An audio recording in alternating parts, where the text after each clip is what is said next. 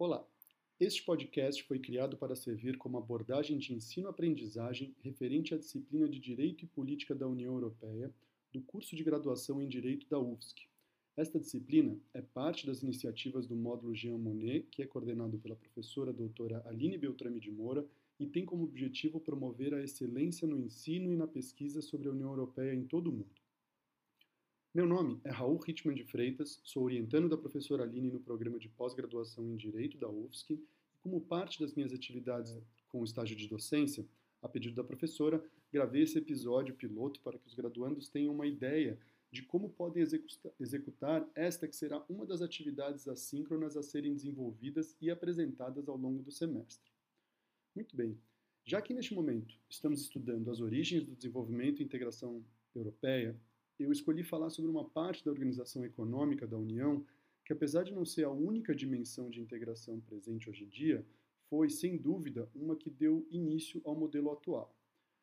Como a gente viu no texto complementar intitulado Cidadania da União Europeia: Potencialidades e Limites do Marco Jurídico Europeu, de fato, esse processo integracionista ele se iniciou com a aproximação econômica entre alguns Estados-membros, seguindo aquela lógica de quanto maior a interdependência entre eles, resultaria em uma manutenção mais duradoura da paz. Esse processo ele se iniciou na metade do século XX, depois da Europa ter experimentado já pela segunda vez em menos de 50 anos os horrores da guerra. Para além do âmbito europeu, essa integração também se mostrava super importante, uma vez que havia um protagonismo claro de outras nações como Estados Unidos, União Soviética e Japão na época.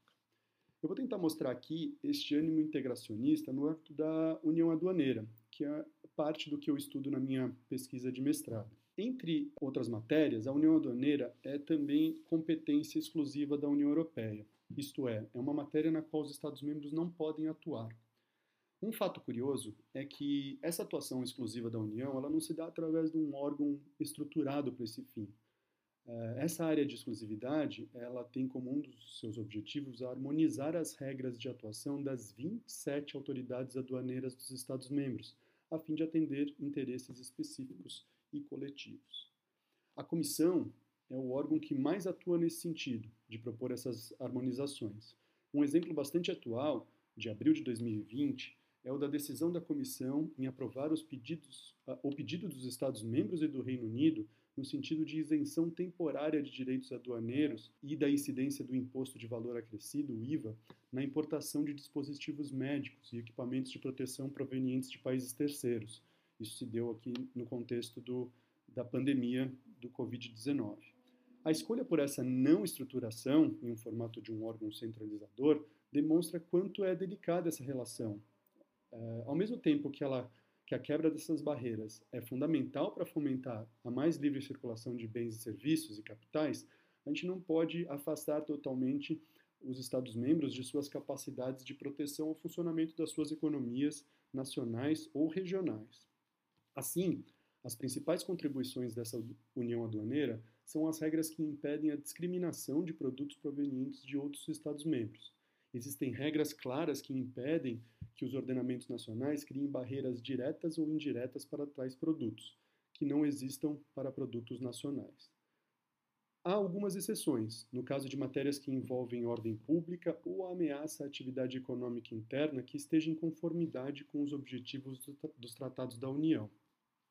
Além de tentar impedir essa discriminação, tem-se também a necessidade de um eficaz controle de entrada de produtos provenientes de estados terceiros, uma vez que a taxação desses produtos representa parte significativa dos recursos financeiros da União. Essa fiscalização não é feita diretamente pela União Europeia, pois, como falei há pouco, ela não tem um órgão aduaneiro próprio, ela é feita pela autoridade aduaneira do Estado-membro. Desta atuação decorre a expectativa de esforços em se combater a pirataria, contrabando e outros tipos relacionados de fraude. Assim, este sistema é tido como um dos mais robustos do mundo para evitar discriminação direta e indireta de produtos importados e exportados, ao mesmo tempo que visa garantir desenvolvimento econômico e social. Ao contrário do que se pode pensar, esse sistema ele, não é um, um, privilégio só para ser pleiteado por estados ou grandes empresas. É, qualquer cidadão europeu que se sentir lesado nesse sentido pode buscar solução junto ao Poder Judiciário local.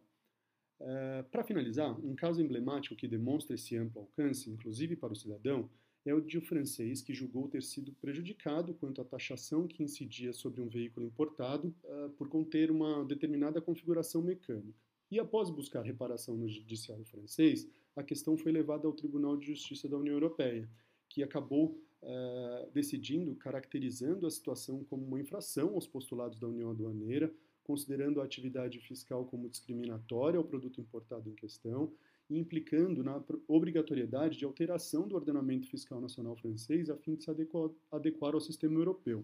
Assim, com dispositivos que garantem uma certa medida de soberania aos Estados-membros em matéria aduaneira, a gente observa que, neste caso, há um forte interesse que esse sistema regional seja aplicável em prol de interesses comuns a todos os Estados-membros e, consequentemente, a seus cidadãos, que podem exercer, exercer esses direitos independentemente de onde estejam residindo dentro da União. Desta forma, garantindo uma integração factível e focada no fortalecimento da União e de seus Estados-membros no mercado interno e global, seja como importadores ou exportadores de produtos